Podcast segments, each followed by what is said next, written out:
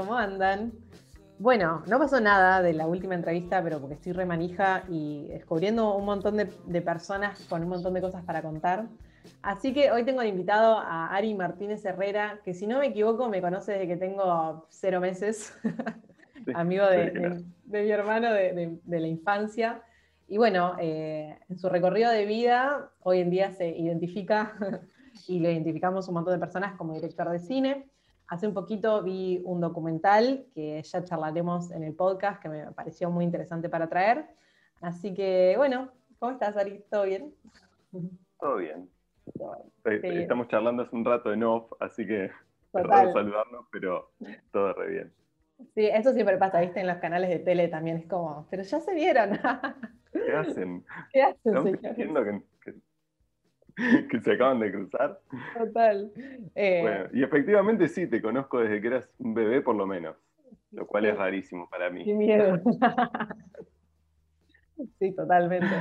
Sí, creo que además, bueno, la, distancia de 60 kilómetros de La Plata Capital hacía que, nos viésemos de vez en cuando, pero no, me interesó mucho siempre, o, te seguí desde, desde que empezaste a hacer cine, eh, y me pareció, bueno, me parece hoy en día muy interesante como el recorrido que has tenido a través de la animación, bueno, todo lo que es dirigir una película que ha salido en pandemia, eh, que de repente se trataba de una pandemia, o sea, todas esas sincronicidades como que me fueron acercando más hacia tu arte.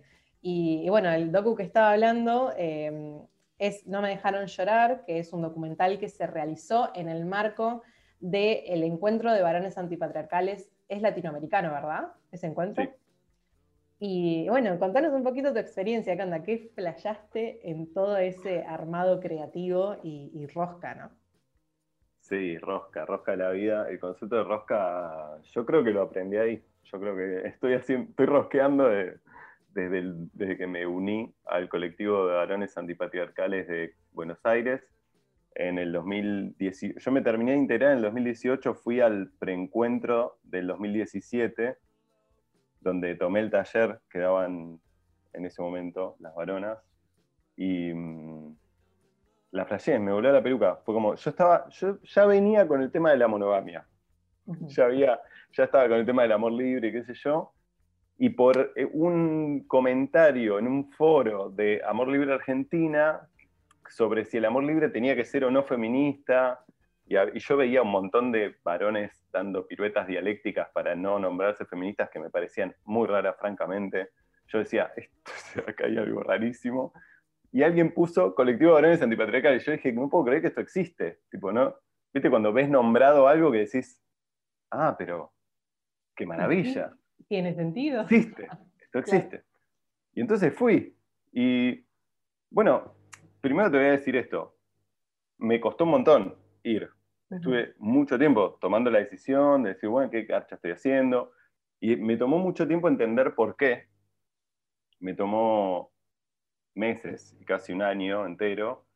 Eh, finalmente esto, eh, fui al preencuentro, pero después seguí dudando, y etcétera, etcétera. Le conté a, una, a, un muy amigo mío, me senté y le dije, che, voy a hacer esto, ¿qué pensás? Como estoy, estoy bien de la cabeza.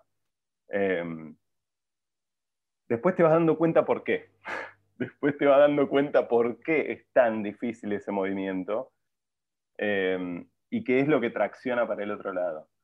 Y ahí, bueno, empecé un proceso político, digamos. Empecé a militar con el colectivo de varones antipatriarcales. Ahí me di cuenta de que, eh, de un montón de cosas, pero principalmente de que el patriarcado es una norma social que estructura las relaciones humanas a través de la mononorma, la cisnorma, la heteronorma, eh, que produce el sistema sexogénero, que produce varones y mujeres binarios, que bla, bla, bla, bla, que ahora ya es medio Vox Populi, pero en el 2017 para mí era como, yo sentía que absorbía información, viste, que me llegaba tipo una información y era como, que A pesar de que tengo dos hermanas, que bueno, a la sazón las conoces, em, que siempre, digamos, vengo de una familia medio, medio que libre pensante y progre de clase media, tengo todos los privilegios casi que se pueden tener, o sea que tampoco, digamos, tuve la oportunidad, la, mágica oportunidad de asomarme ese pensamiento. eh, aún así... Podrías, no haberlo hecho. Además, podrían haberlo hecho, sí. Pero, pero bueno, también, digamos, accedí desde un lugar muy cómodo, y eso también hay que decirlo, porque las maricas, mis compañeras maricas, no tienen esa posibilidad, o las compañeras travestis no, muchas veces no tuvieron esa posibilidad. En cambio, los varones cis, hetero, que también ahora, eh, que, muchos entramos con esa identidad y después esa identidad también se va poniendo en, tela de juicio automáticamente, porque es la, es la primera pregunta, es como, bueno, vos ni sabías, vos te identificabas como varón y ni sabías que eso se quería decir varón, cis, hetero y que tus deseos estaban producidos por un sistema, digamos, todo eso nadie te lo había explicado. Eh, entonces, pero bueno, no es lo mismo acceder desde una identidad que te queda cómoda, que nadie nunca te la cuestionó y que de hecho te la validaron, o sea, incluso a mí que no me la validaron todo el tiempo, incluso yo que choqué contra la violencia patriarcal, te das vuelta y tenés todo tu privilegio de vuelta, ¿me entendés? O sea, yo fui víctima del bullying, como le dicen, pero eh, por marica. o sea, yo, para mis compañeros yo era marica. Em, y era, una etiqueta muy dolorosa, digamos, no era que me lo decían y yo decía eh, poder travesti, travesti, no, no pasaba eso. Pero, y, todo eso era eh, ignorancia, digamos, ahora lo miro en perspectiva y digo, claro, eso era todo un, delirio de violencia patriarcal con el que yo choqué profundamente y que me dolió un montón, pero al año siguiente empecé teatro, por ejemplo. Y eso me validó y reconstituyó mi autoestima y tuve novia y, o sea, pude hacer ese proceso porque tenía los privilegios de, o sea, yo aparecía en otro lugar y no era más marica. Total. Estaba validado, claro, sí. Estaba validado como un varón heterosis con todos sus privilegios. Entonces, digamos, ahora es una experiencia muy educativa, pero en el momento fue una experiencia muy traumática. Y bueno, un poco explica ese movimiento de ir a militar con las maricas, decir, che, hola, vamos, vamos a hacer un mundo un poco mejor. como que ese programa para mí tiene un montón de sentido. Eh, entonces es eso, es como ir y aprender. Em, durante el 2018 el colectivo participó de la, de la COELVA, de la Comisión Organizadora del Encuentro Latinoamericano de Varones Antipatriarcales, que ese año se organizó en Buenos Aires. Después de Chile, 2017, se hizo Buenos Aires 2018. Y ahí yo empiezo a participar de Yo además no tenía militancia orgánica. O sea, imagínate el nivel de incertidumbre que... Una cantidad de data, o sea, la cabeza llena de data nueva y wow, o sea, sí. roca. Todo ese año me Poliamoroso, antipatriarcal, militante, tipo todo un montón de etiquetas que no tenía ni idea de qué significaban. Data, data, data. Total. Y en eso yo quería como aportar al proceso, pero la verdad es que no, no sabía bien cómo. Y en un momento yo sacaba fotos, digamos, mi primera tarea es sacar fotos en las, eh, en las eh, actividades que organiza el colectivo, que son talleres, en articulación y, eh, no sé, algunas otras cosas. Em, las varietés, donde empiezo a conocer artistas que se, desidentifican, digamos, como varones o como héteros o como cis, digamos, em, empiezo eso, a ver experiencias de gente por fuera de esa norma. Em, y eso me lleva a apretar rec. En algún momento aprieto rec y empiezo a grabar pequeños clips de video. En principio, en serio que para mí, o sea, yo lo decía como, quiero tener este momento guardado y acordarme de esto. Em, y después, a medida que sigo organizando el ELBA, y yo veía que confirmaban a Dora Barrancos para el panel, y a Marlene Guayar para el panel, y a la campaña del aborto para el panel, dije como, me parece que esto es una película. Como entonces les acerqué la propuesta, le dije, che, me parece que esto es una película.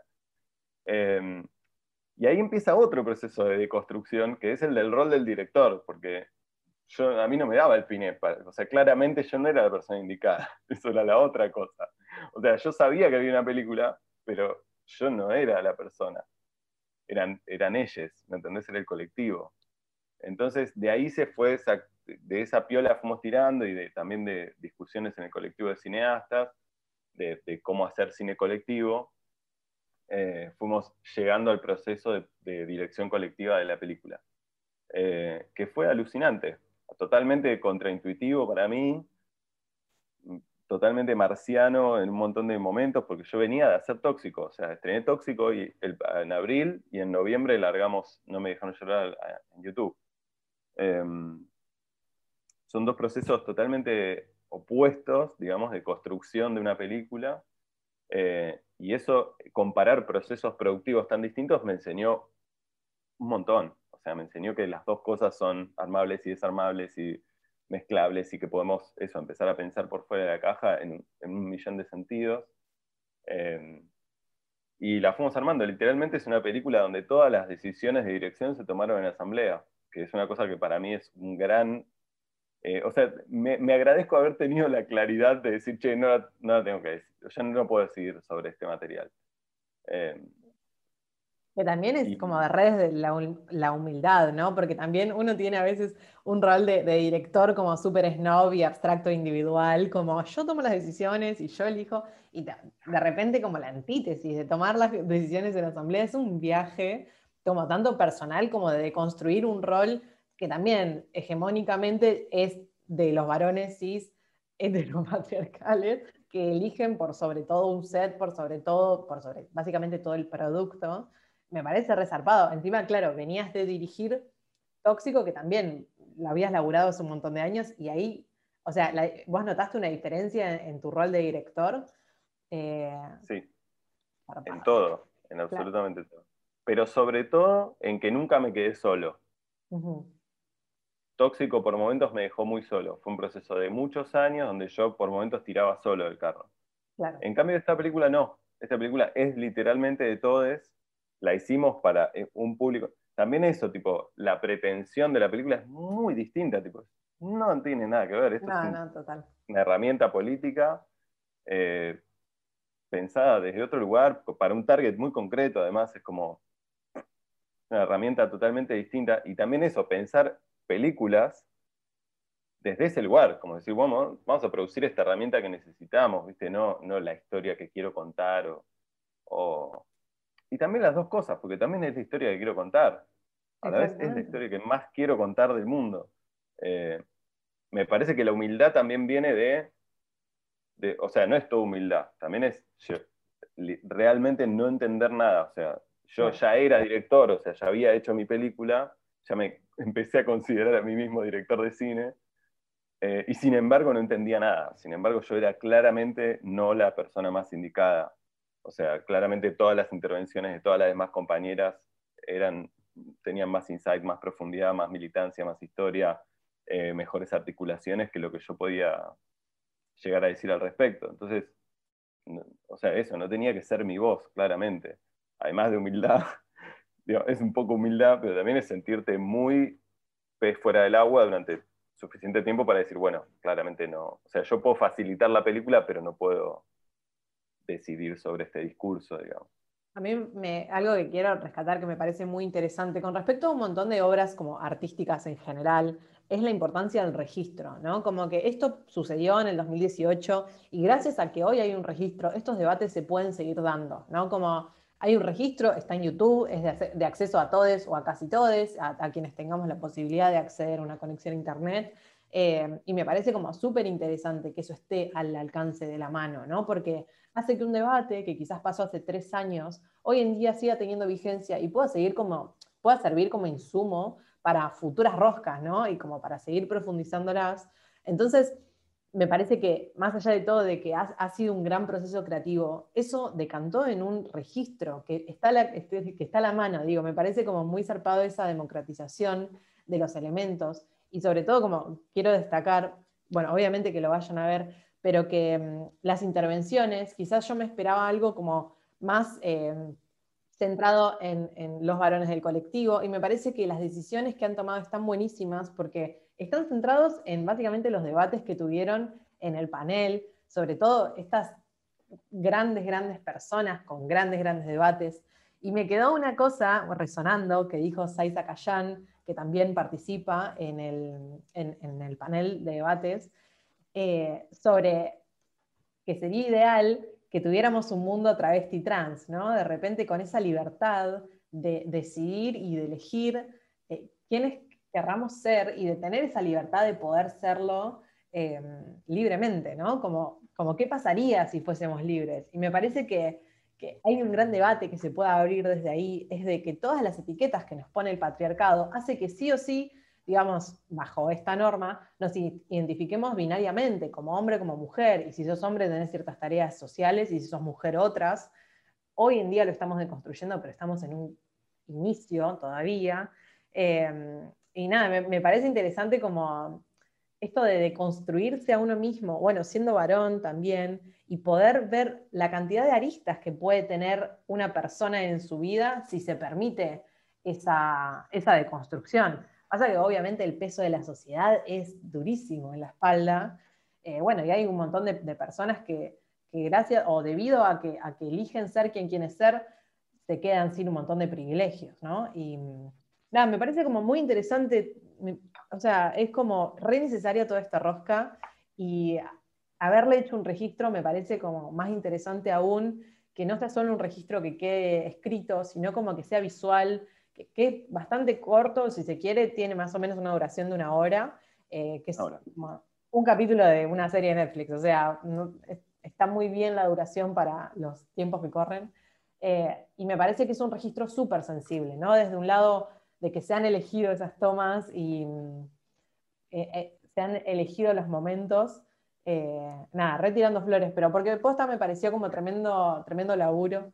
Así que nada, lo, lo re quería reconocer y sobre todo lo que se trata de, de, la, afectividad, ¿no? En, el mundo de los varones, si quiere. De, también esa noción de, reunión y de afecto que se ve y se, se traslada a la pantalla de que hay un montón de varones que también se han ablandado, o eso siento y veo en el, documental, de que de repente se vieron validados para sentir, eh, para sentir emociones y para sentir y punto, cosa que la sociedad nos quita constantemente, ¿no? La posibilidad del sentir y el placer, bueno, el placer hacia las mujeres y el sentir emocional hacia los varones, si se quiere, como que algo nos va denegando la sociedad y hay que recuperarlo. Y me parece que recuperar esa afectividad es súper importante y eso se transmite un montón en el, en docu. Bueno, gracias, gracias por las flores. Yo em, tengo como esta cosa de que no, es tanto mi película, sino que es la película del colectivo. O sea, yo, yo facilité el formato porque efectivamente también pienso que es un gran contenedor, ¿no? Como generar esta herramienta pero bueno, el colectivo siempre está eh, intentando sistematizar los debates y tiene esta política de sostener la pregunta, digamos, todo eso es parte de la plataforma política, digamos, por eso el documental también está encarado de esa manera, la idea de la voz colectiva. Em, y... Ah, iba a decir algo más. No, bueno, y esta idea de qué pasaría si fuésemos libres. O sea, hay muchas cosas del documental que a mí me atravesaron en tiempo real, digamos, que yo no o sea, esa es otra razón. Yo nunca podría haber dirigido esa película. Em, yo no entendía de lo que me estaba. O sea, lo que decía Marlene o Sai. Em, yo, de hecho, te lo digo sin vergüenza, el, testimonio de Marlene lo grabé llorando. O sea, yo estaba con la cámara prendida, justo se me llenó la tarjeta en el medio de la. Tuve como un desperfecto técnico ahí y me tuve que poner a borrar clips y como mientras ella hablaba, digamos, yo estaba ahí como tratando de solucionar esa cosa técnica y con la ansiedad terrible de que estaba perdiendo ese testimonio para la película. Em, bueno, eso, evidentemente hice como una pequeña crisis ahí. Cuando levanté la cámara ya estaba llorando y grabé llorando los últimos 10 minutos y ya después era todo eso, sentir, viste, como la, posibilidad, la libertad de sentir cosas. Em, hay algo muy, elocuente a este respecto, que es el primer clip que yo grabé, es uno que aparece al principio de la película, que es un taller donde el Lauti les va dando instrucciones y les dice, bueno, ahora salúdense con un beso en el cachete, ahora salúdense con un abrazo. Eh, eso yo lo había vivido en un taller anterior, yo como participante, entonces más o menos sabía lo que se venía. Eh, la primera, cuando yo lo hice me dio escalofríos por todos lados, digamos, como que la idea de, de estar ahí habitando eso, como decir, bueno, y ahora acércate a otro varón y decirle chiquito al oído que es muy hermoso, porque es una persona muy hermosa.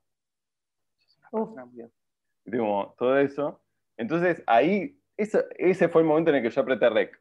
ese momento, ese fue el primer clip que grabé, como que dije, bueno, esto, esto lo tengo que grabar, esto no, no puedo no grabar esto. Em, así que me parece que tiene todo que ver con eso, con una política afectiva y cómo luce una política afectiva y cómo se ve y qué herramientas se dan. Y todo eso obviamente viene del feminismo y de la educación popular y nosotros, o sea, el colectivo está sencillamente tratando de eh, nutrirse de esas experiencias y reproducirlas de cara a, un sujeto político que tampoco existe, digamos, que lo estamos nombrando indistintamente de muchas maneras, eh, pero que al final se trata de desidentificarse de un mandato patriarcal. Entonces, no, o sea, el ejercicio es correrse y bancar la duda, ¿no? Y ahí va a estar el espacio de construcción de algo, de otra posibilidad. Pasa que es, eh, es, la duda que genera tanta incertidumbre y a la vez tanto rechazo de un montón de sectores de la sociedad. Es como, hay un montón de, hombres y, como varones grandes que ni en pedo se acercan a la emocionalidad, porque tienen tantas estructuras solidificadas que acercarse a una emocionalidad es, como inmediatamente nombrarse marica, ¿no? Es como si, como si sentir te hiciera menos hombre. Eso está re implícito en la sociedad. Y me parece que estos espacios están buenos como para loco, cuestionemos esto entre nosotras, que es básicamente lo que el feminismo viene pidiendo, como está todo bien con que les demos herramientas, pero no queremos volver al rol de educadora, porque volveríamos a hacer el rol, a maternar, o sea, al rol de maestra, al rol que de por sí ya nos pone la sociedad. Entonces estos espacios es como lo que siempre pedimos que se generen, ¿no? Como, che, charlan entre ustedes, debatan entre ustedes, vean ustedes qué es lo que a ustedes también les atraviesa, porque el patriarcado obviamente no, no está solamente en contra de las mujeres y las disidencias, sino también de los varones. Un montón de cosas se les han quitado también. Bueno, todo esto, el sentir emocional público, ha sido algo que se les re ha quitado desde la sociedad. Si ves una piba llorando en la calle, como que lo normalizás mucho más que si ves un pibe llorando en la calle, ¿entendés? Como algo tan simple y cotidiano como eso, como es expresar literalmente una emoción fisiológica eh, como, no sé, decir que no, que bueno, que las mujeres eh, tipo no pueden ir al baño porque no está permitido socialmente. Chicos, que es un cuerpo, funciona igual, las emociones nos atraviesan igual, solo que está o no está el espacio. Una de las cosas que charlamos con, con mis amigas es, es que un poco la sociedad no se dio cuenta que nos estaba re beneficiando a las mujeres por darnos espacio emocional, ¿no? Como Em, realmente el espacio emocional de, investigarnos emocionalmente es una gran sabiduría. Y me parece que nos lo relegaron a nosotras como diciendo, oh, ustedes, las mujeres, son emocionales, y nos hicieron un gran favor. Porque gracias a eso hoy en día podemos construir el feminismo también desde una política afectiva, eh, que, nada, que obviamente es súper interesante porque parte de una empatía básica eh, de, de, luchar por injusticias que quizás no nos tocan a nosotras personalmente, pero sí le tocan a mujeres como nosotras y es desde ahí donde marchamos y luchamos. Eh, pero bueno, nada, es, algo que nos dio la sociedad un poco de, segunda mano que nos terminó re beneficiando para hoy en día estar ahí en, las calles, medio virtualmente, eh, y poder como luchar por todas las injusticias que nos atraviesan, ¿no? Sí, se construye por, omisión también. O sea, mm, es difícil decir beneficiar, pero, eh, o sea, entiendo lo que vas. Me parece que quedaron, hubo, mucho de, esa construcción que la racionalidad delegó al espacio de lo privado y por ende lo femenino y los roles de cuidado, eh, para que también, también hay que decirlo, para poder sobreexplotar al varón hasta matarlo en muchas ocasiones. Eh, pero bueno, me parece que hay algo de eso, de disponer de los cuerpos y, darle las tareas emocionales a las mujeres que al final termina siendo un, una línea de fuga, ¿viste? un punto de fuga.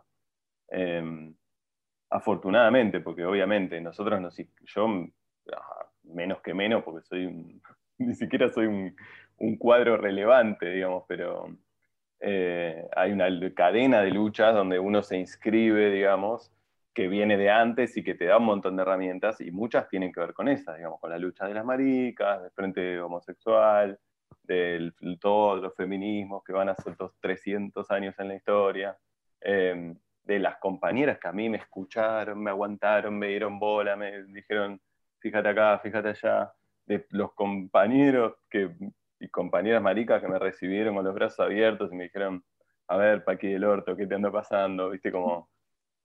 Eh, eso, de, ni siquiera saber cómo sentir cosas, de, también tratar de acompañar a los amigos que, te dicen, che, ¿qué onda los varones radicales? Porque tienen una bandera del orgullo en, en el logo, ¿viste? Como la resistencia, ¿no? También de, los amigos. Ahí como que... Sí, ojo, porque para mí no hay que nombrar resistencia. Resistencia es contra el opresor. Resistencia es contra el opresor. Tipo, resistencia, ya, bastante estamos resintiendo como para encima entregarle la bandera de la resistencia. Eso en todo caso será, eh, no sé, hay que nombrarlo reacción. Reacción, ahí va. Me gusta, me Son gusta. remitentes, sí. Reaccionarios brindarle ese valor a las palabras, porque sí, es cierto, la resistencia la estamos generando nosotros. Sí, no, y este, este debate lo, dimos, eh, no es solamente una idea mía, sino que se viene dando eso, cómo nombrar, ¿viste? Porque eso, la, idea de la libertad, necesitamos la idea de la libertad. No podemos dejar que se lleven la bandera corriendo. No da. Sí, sí, completamente. Y como veníamos hablando en off antes del, del podcast, de grabar el podcast, es un poco también esta idea colonial de, patriarcal, ¿no? ¿De dónde viene? Viene hace, más de 600, 700 años esta idea de que, de que hay un poder por sobre otra cosa que está en su misión y que o, respeta o muere, básicamente, y un poco eso se le atribuye a las mujeres en este sistema súper colonial y patriarcal. Y, la teca es eso, eso, empezar a descolonizarnos, empezar a despatriarcalizarnos, que de por sí las mujeres es como que lo que nos, eh, lo que hacemos de, facto, digamos, eh, pero bueno, es volver hacia, hacia los varones a que se cuestionen estos privilegios, a que, nada, que entiendan que hay otra manera de vivir literal la vida eh, y de relacionarnos. Me parece que, bueno, esto de, de, que vos partías desde una, desde una base poliamorosa es un poco también el cuestionar esta sensación de que la monogamia eh, sigue siendo un, sistema patriarcal y colonizador, si se quiere, porque hay, una, eh, hay un, poder que es el varón que, tiene como cierta injerencia o, más importancia en una relación que la mujer y es, es una relación un poco de sometimiento en el que uno aporta el dinero y otro como nada. Son cosas que pasaron hace no más que 50 años y que venimos deconstruyendo y que hoy en día igual en partes del mundo sigue existiendo pero, pero volver hacia, hacia como las relaciones eh, cercanas y de cómo uno las quiere tener, me parece que es lo primario para encontrarse con esta desigualdad, ¿no? Sí, para mí fue muy claro, o sea, yo lo hacía por una, me, costó también, me costó un montón como llegar a la idea, ¿viste? llegar a la conclusión de que el problema era la monogamia. Incluso cuando yo entendía que el problema era la monogamia, que la infidelidad me parecía una tontería y molestaba a mis amigos, digamos, no, no tenían tampoco para ofrecer una, alternativa, entonces no podía pensar la pareja o los vínculos sexoafectivos de otro lugar, digamos, estaba, estaba inhibido porque no existía ese lugar mental. Entonces, para mí Ala fue eso, digamos, cuando encontré Amor Libre Argentina dije como, de nuevo, tipo, existe, tipo, alguien le puso palabras a esto. Y por otra parte fue encontrar automáticamente que la posición, yo entré al amor libre con una pareja abierta que tengo con Ariana, con la que todavía tenemos una relación. Y mm, lo, que, lo primero que me chocó fue qué distinto era para mí que para ella.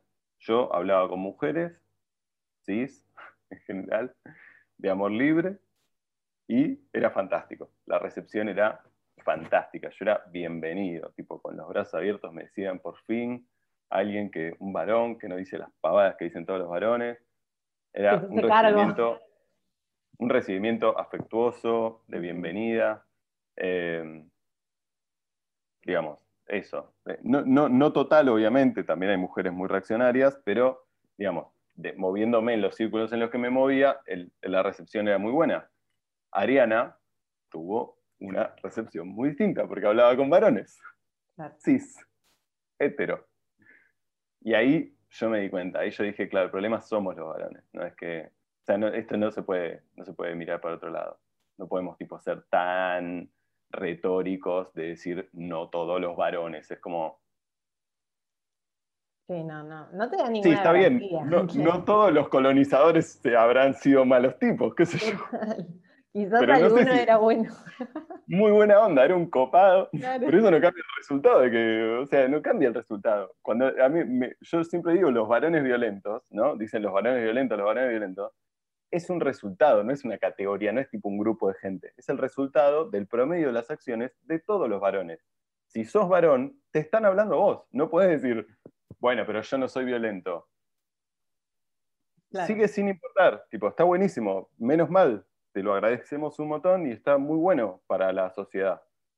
Sigue sin importar en el resultado. No, estás cambiando el resultado. Concretamente, tipo, es un dato objetivo de la realidad, no es una opinión. Pasa que ahí creo que lo que pasa con, esos, con esas reacciones es que no hay una lectura eh, como social, no hay una lectura comunitaria de las cosas, siempre es como que se ve desde el propio ombligo, ¿no? Y muchos varones terminan accediendo a eso desde el propio ombligo porque no ven la necesidad de juntarse, porque no ven la necesidad de organizarse, porque ya tienen todos sus privilegios y no deciden cuestionarlos. Entonces, no hay una visión social de las cosas. Entonces, siempre piensan que cuando hablan de varones violentos les están hablando a ellos personalmente, y ahí es donde está también esa como reacción de, resguardarse y decir, no, pero yo no, che. Y bueno, no, amigo, quizás vos no, pero sí quizás el de al lado, sí quizás tu viejo, sí quizás tu tío, o tu primo, o tu hermano, digamos.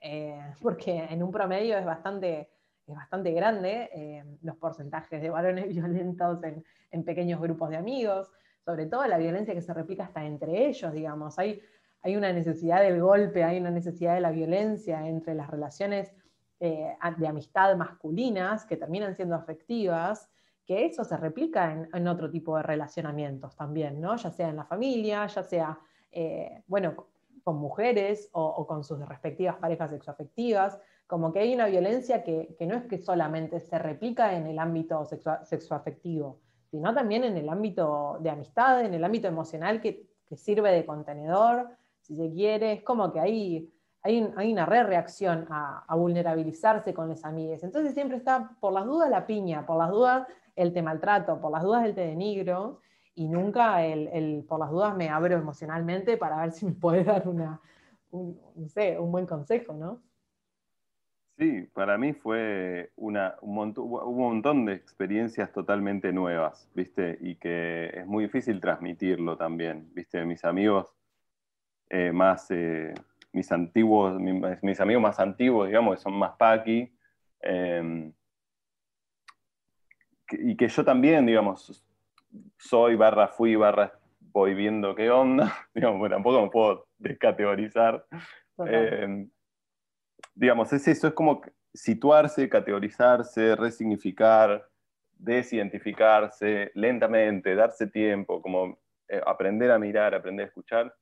Eh, para mí fue la, lección, eh, abrirme emocionalmente con otros varones, al punto de, encontrar varones con los que me puedo abrir emocionalmente, que me conocen, que saben por lo que estoy pasando, que me manden un mensajito para saber cómo estoy, si saben que o sea, si me ven y yo les cuento, tipo, no, es que ando medio flojo por esto, viste, como eso, tipo, cuidarnos, empezar a concretamente quién me cuida, quién me acompaña, quién me contiene emocionalmente, a quién le comparto.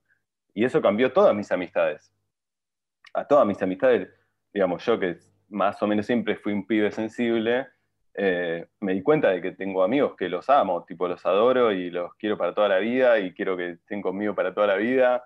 Eh, digamos, me, cambió el foco de todo, me cambió eso, cómo quiero cuidar a mis amigos también, qué, es, qué tipo de cuidado quiero presentar y sostener y reivindicar y qué tipo de cosas quiero charlar con ellos. Eh, esto, tipo, tener un, concretamente un drama amoroso y, en el medio de la pandemia y citar varones antipatriarcales. Es decir, como, che, necesito una intervención. Eh, Total, porque además si no, todo el emocional termina recayendo sobre las parejas sexoafectivas, ¿no? Como volvemos a eso. no casualmente. Claro, no. totalmente. Muy convenientemente les tiramos el fardo. Sí, se habla mucho de eso. Eh, eh, hay un mecanismo de gestión que es defoltear tu gestión emocional en una mujer, que es un mecanismo de gestión emocional muy malo, muy tóxico y muy extendido en la sociedad y, y que se considera un no mecanismo Total. Eso, es mucho peor, no es un no mecanismo, es un mecanismo. Derivar la gestión emocional completa en una mujer. Sí, sí, sí. Sí, y es ahí donde nosotras terminamos yendo a terapia, no solo por nosotras, sino por los dramas del mundo. Eh, pero sí, termina siendo eso. Y esto que nombrabas de la sensibilidad me, parece que es clave también para abordar estos temas. Y un poco el arte medio que va trabajando ¿no? en esa sensibilidad de poder ver las cosas de otra manera. Es como, lo decía hace, un tiempo, como, en, otro, en otro podcast, que un poco artista no es que se es de, de 9 a 5 cuando termina tu jornada laboral, sino que es algo que llevamos siempre, o sea, y que probablemente traíamos mucho antes de estudiarlo académicamente, quienes tuvimos la posibilidad, como que la sensibilidad nos atraviesa en un montón de aspectos de nuestra vida. Y obviamente como que se ha categorizado la sensibilidad desde el lado femenino, ¿no? Como si solo pudiera sentir o expresarse eh, artísticamente, sensiblemente una mujer, las artes más duras quizás quedan para los varones o realistas. Y me parece que hoy en día también estamos deconstruyendo esta idea de artista, obviamente desde el lado de las mujeres. Eh, sigue siendo medio difícil aún acceder a espacios como más institucionales o académicos para tener nuestras obras en esos lugares, pero mm, me parece que se le está dando espacio a esta sensibilidad artística desde el lado de los varones y desde el lado de las disidencias también, ¿no? Como hablábamos hace un tiempo en un panel que tuvimos con Susie Q de qué onda el arte y el feminismo, ¿no? Como cómo cambió el arte después del 2015, después del primer Ni Una Menos. Y una de las cosas que decíamos es que creo que un montón de personas se animaron a hacer arte, por lo menos para comunicar eh, estas injusticias, ¿no? Y estas cosas que queremos reclamar. Entonces me parece que, todo viene de la mano, ¿no? Como la posibilidad de hacer arte, la ya casi no institución, o que la institución no rija la veracidad de nuestras obras, eh, sino que también se está creando un arte colectivo, ¿no? Un, una paracultura a la cultura tan patriarcal que estamos como acostumbrados. Eh, y una de las cosas que nombrábamos en este panel es la importancia hoy en día de Bertinelli, ¿no? Como, sí, es algo que es un consumo que está malísimo y que nosotras desde nuestra perspectiva feminista no bancamos. Pero de repente es un consumo que consume un montón de sectores populares, un montón de personas en, en la Argentina. Entonces me parece que es interesante ver desde dónde estamos partiendo para así saber hacia dónde queremos ir a nivel cultural y cómo cambiar los consumos culturales va a hacer que obviamente cambie la sociedad, porque nos basamos, o sea, nuestra sociedad está como, si se quiere, dibujada eh, por la cultura, ¿no? Como por las pelis de, quizás de Hollywood, por las pelis que consumimos, por Netflix, por, eh, bueno, en su momento un montón de cultura televisiva.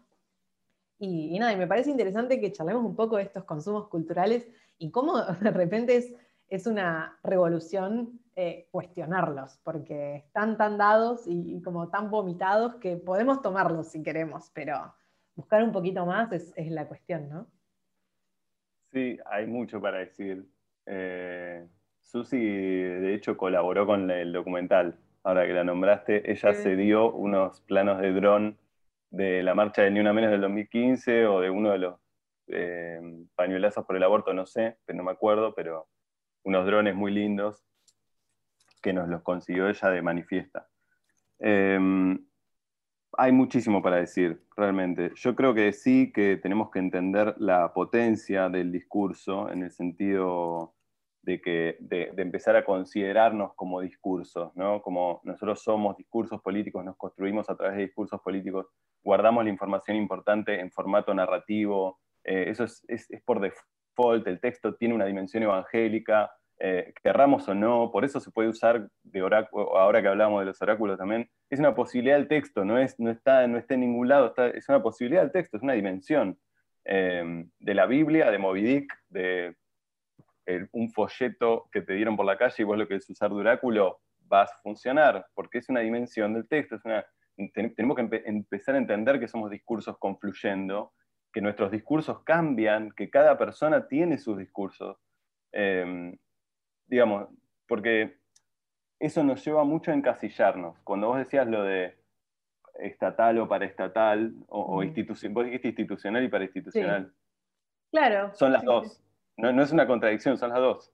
O sea, hay que ocupar lo institucional y lo parainstitucional. Por supuesto que sí, porque son eh, textos muy distintos y producen resultados muy distintos y conclusiones muy distintas que cuando dialogan generan otros textos y conclusiones y bla, bla. Y llegan hasta situaciones distintas de la sociedad también, ¿no? Llegan a situaciones distintas, interpelan a sujetos distintos, le hablan a distintas cosas, eh, de los mismos temas quizás o de otros, tienen sus propias agendas también, que son coyunturales, que van al ritmo de distintas coyunturas.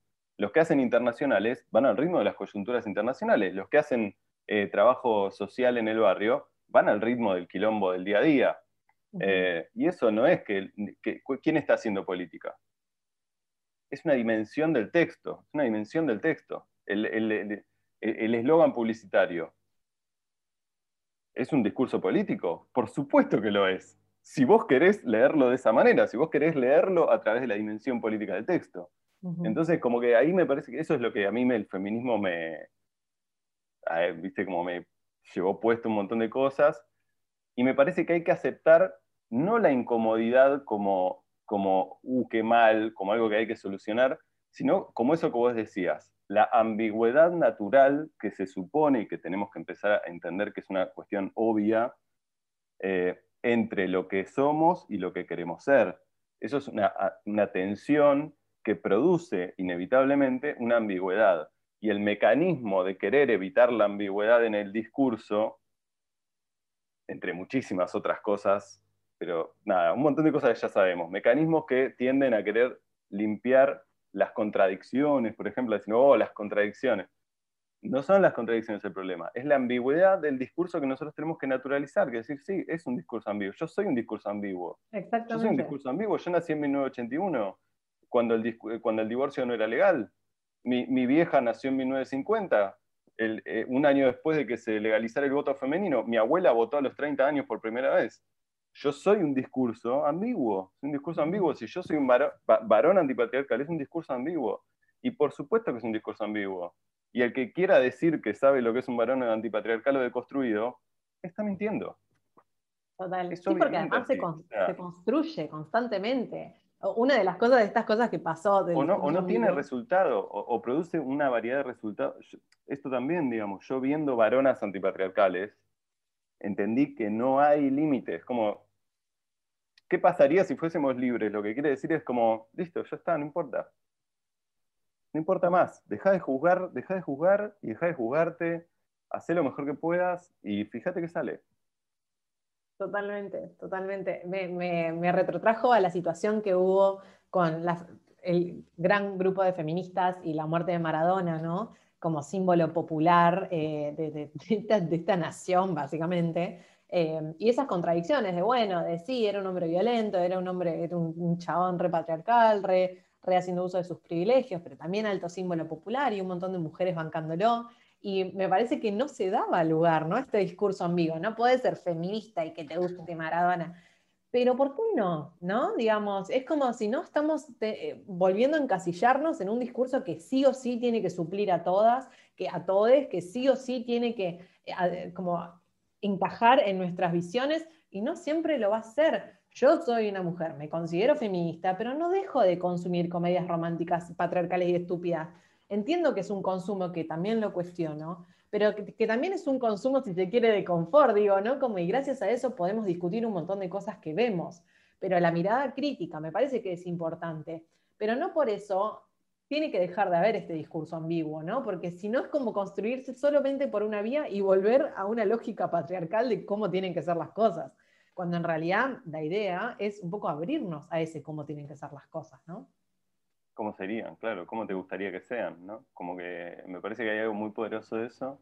Yo, a mí lo de Maradona me, llamó mucho la atención porque, o sea, yo tengo muy claro por qué banco, por qué amo a Maradona y por qué lo llevo en el corazón, que es porque eh, es un futbolista, una estrella de un deporte hiper masculinizado y recontra marketizado, que nunca entregó las convicciones, no las entregó jamás. El tipo dijo lo que pensaba de la, cuna hasta el cajón, murió con las botas puestas, y yo eso lo respeto muchísimo. Maradona levantando el puño con una foto de Bush en la remera que decía War Criminal, al lado de Chávez en el 2005, no es joda, porque Cristiano Ronaldo no lo hizo. Messi No lo hizo. Y ningún otro futbolista del mundo lo hizo. Lo hizo Maradona. Y yo tengo muchísimo respeto por Maradona.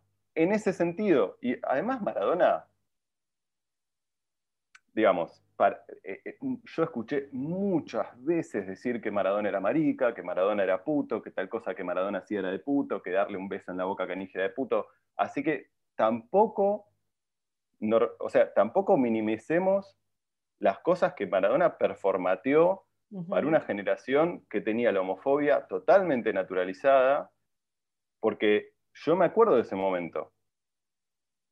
¿Era puto Maradona? Es que además el fútbol y la homosexualidad como que eran cosas, sí, sí, sí, eran antítesis, era como que un, un, varón antipatriarcal que come asado los domingos no puede ser puto, ¿entendés? Y Maradona, además, mi ídolo. Y además, en ese momento, lo que, lo que tiene Maradona es esa capacidad de síntesis de agarrar como el, el momento del gol, ¿viste? Que es el único momento donde las masculinidades, de hecho, casi parecería que van a ver fútbol para ver, para tocarse un poco en el momento del gol, eh, como vale, vale emocionarse si es llorando con gritos, si es rompiendo una cosa, si es como, bueno, y ahí sí, y ahí se abrazan y se tocan y se tiran unos arriba. Maradona fue y le comió la boca. y no era por ahí, era como, bueno, sí, es un momento de catarsis, pero tampoco para, eso es de puto, ¿me Como, es, eso es un nivel de síntesis, con la remera de boca, como, o sea, es una foto que no la, no la podés, Maradona con peluca, vestido de mujer, en, una disco de, en Italia, en el 89, no sé, como postales de Maradona que me vienen a la cabeza que digo, no, Maradona era, era otra cosa, o sea, ahí está la ambigüedad del discurso que hay que respetar y nosotros los varones, está bien que las feministas los critiquen, nosotros tendríamos que poder hacer una lectura un poquito más acabada, ¿no? No tendríamos que estar dependiendo de que las feministas sepan o no sepan eh, digamos, tenemos que hacer una lectura, eso es lo que digo, de las películas de acción que vimos cuando éramos chicos, de, digamos, o sea, Rambo, hay cosas que son muy obvias, ¿viste? Que ahora las miro y digo, es muy obvio, tipo, y, Rambo es Jason Bourne, y es la última película de Jason Statham, y no es un modelo de masculino, o sea, no es, no es difícil de ver, es como, nunca, nunca llora, puede con todo, los mata a todos, si, es un superhéroe. mata. Claro, es igual que Superman, igual que todos los modelos de masculinidad que reproducen un modelo que claramente no es realista, digamos, que es como, obviamente está idealizado y normalizado, y decís como, ¿por qué John Wick matando a patadas a 20 chabones no te parece, no te, no te hace ruido? No te hace ruido, vos lo ves y decís, qué grande, qué grande Keanu Reeves. Total, sí, sí, sí. ahora, imagínate, pero imagínate una marica matando 20 chabones a piñas. Imagínate, no sé, no sé, hay cosas que no, que no, no, las podés figurar porque no existen. Eh, y eso es muy obvio. O sea, chabones musculosos que tiran, que saben todo, que siempre tienen razón, que encima además son buenos padres, una cosa como, chabón acaba de matar a piñas 15 tipos, no puede, no, no puede ser que se dé vuelta y sea tierno, no existe eso. Una locura, ¿me entendés? Es una, manipulación. Sí, es una manipulación. Es obviamente manipulación, claro, es obviamente.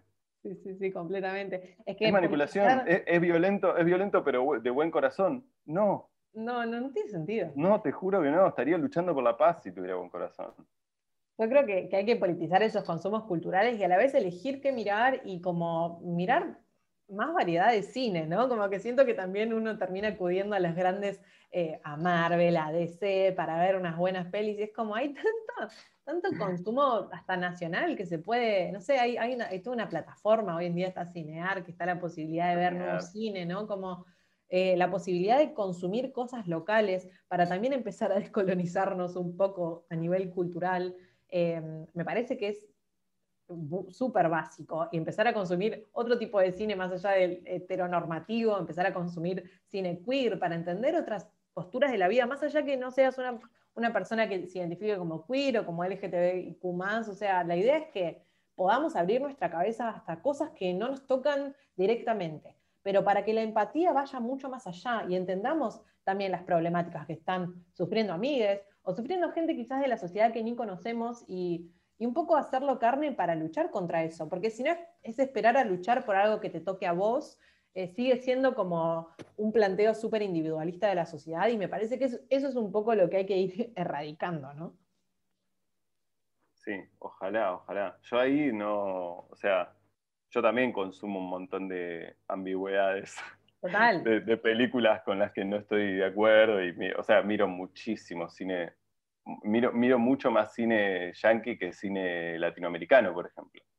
y lo digo con muy poco orgullo, eh, pero esto es un dato de la realidad. Y también tiene que ver con la oferta y con, la, con, cómo se normaliza, incluso a los que estudiamos cine. Eh, bueno, de hecho, ¿sabes que el otro día pensando en esto, eh, a mí me enseñaron que todos los guiones tenían que tener una relación heterosexual en el, núcleo de la historia. Esto en el, en 2000, sí, sí, en el 2005, 2006, ni, hace tanto, era parte, formaba parte de la currícula, digamos. Como, ¿Cómo se escribe un guion? Bueno, una historia de amor heterosexual. ¿Viste el chiste que hace, te lo resumo así nomás? Sí. Porque lo que importa es el amor. El amor heterosexual. Bueno, eso era así, era una, te lo, era una una lección de cine. No, era, no, es un chiste que se le ocurre a él. Era ah, efectivamente. bárbaro, bárbaro. no, divino, una, no, divino, una época hermosa. No, me encanta, me encanta toda esta rosca. Eh, de nuevo también roscaría por, por horas, ya vamos una, una banda de minutos. Rosca por mil. Sí, sí, sí. Pero nada, quiero que cuentes un poco dónde pueden encontrar eh, tus pelis, animaciones y materiales. Eh, Sí, le, contamos a la gente también eso. Muy bien. Eh, bueno, yo tengo dos series web eh, que se llaman El Show de Cúmulo Nimbo y Aventuras de Corazón Roto, que están en el canal de YouTube de la UN3. Eh, después, películas mías, se puede ver Alas, que es una película independiente que hicimos hace mucho tiempo, que está en el canal de Vimeo de Grandes Éxitos, que es la productora que tenemos con Martín. Garabal, así que también están, bueno, para ver todas las series de Martín está el canal de YouTube de Martín Garabal, donde está famoso, uno, la primera y segunda temporada. Eh, gran serie, gran serie. sí, nos divertimos mucho. Eh, ahora hicimos la tercera, que está en Flow, si quieren ver Famoso 3, termina con una película de 22 minutos muy graciosa. Eh, y bueno, Tóxico se estrenó el año pasado y ahora está en Flow todavía también para ver. Eh, mi primer largometraje, digamos, comercial. Y No me dejaron llorar, que es la película del colectivo de varones, donde yo soy el realizador, digamos. Eh, está en YouTube, en el YouTube del colectivo de varones antipatriarcales, ahí con subtítulos al inglés, al alemán, creo que ahora le vamos a poner portugués también para todo el mundo. me eh, encanta. Creo que esas, principalmente esas cosas. Hermoso. Bueno, encuentran todo en su blockbuster de la cuadra. Eh, y, y, métanse a cinear. Todo esto, todo esto está en cinear. En cinear está el show de cumulinismo. Corazón roto, no sé. Eh, pero bueno, Tóxico estuvo en cinear, digamos. Cinear es una. Es como en nuestro Netflix, digamos. Deberíamos quererlo más. Deberíamos quererlo más. Pasa que tampoco hay, tanto, hay tanta puja para eso. Está todo tan accesible en Netflix y las recomendaciones terminan siendo más por ese lado que, bueno, habría que hacer algún bloque en alguna radio piola hablando de, todas estas pelis. Bueno, igual eh, en, la FUTU, Fito Mendoza Paz eh, nombra bastantes pelis argentinas y latinoamericanas, así que pueden también escuchar sus podcasts en, Spotify. Pero bueno, esto de empezar a, consumir y politizar un poco nuestros consumos culturales eh, antipatriarcales y, bueno, todo lo que, lo que charlamos. Pero me encantó esta rosca, así que muchas gracias, Ari. Eh, y bueno, espero que, les guste y, y que tengan una hermosa semana. Adiós. Gracias.